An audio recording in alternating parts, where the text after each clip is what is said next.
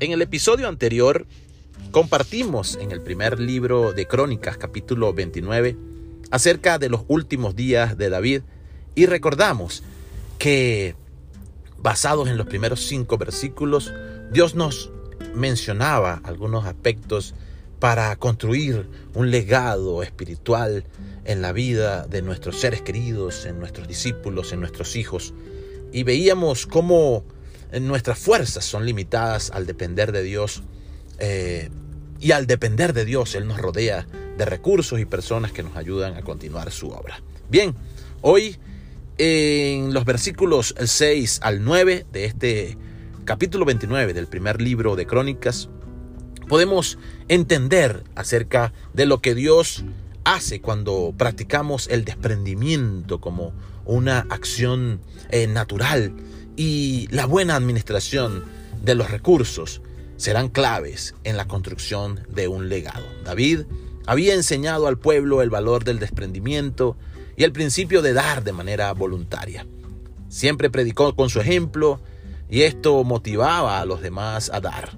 También era importante el saber administrar los recursos y la cantidad de elementos que traían para la construcción del templo, ya que se corría el riesgo del despilfarro o la pérdida de los recursos. Nosotros tenemos el, el elemento principal dado por Dios, el cual debemos administrar con responsabilidad y sabiduría. Ese elemento, estimado oyente, es la gracia. Primera de Pedro, capítulo 4, versículo 10 dice, cada uno según el don que ha recibido, ministrelo a otros, como buenos administradores de la multiforme gracia de Dios. A raíz de la gracia, que es ese regalo inmerecido que obtenemos solo a través de nuestro Señor Jesucristo, viene todo lo que hacemos, queridos amigos tanto en nuestra familia como en el servicio a Dios.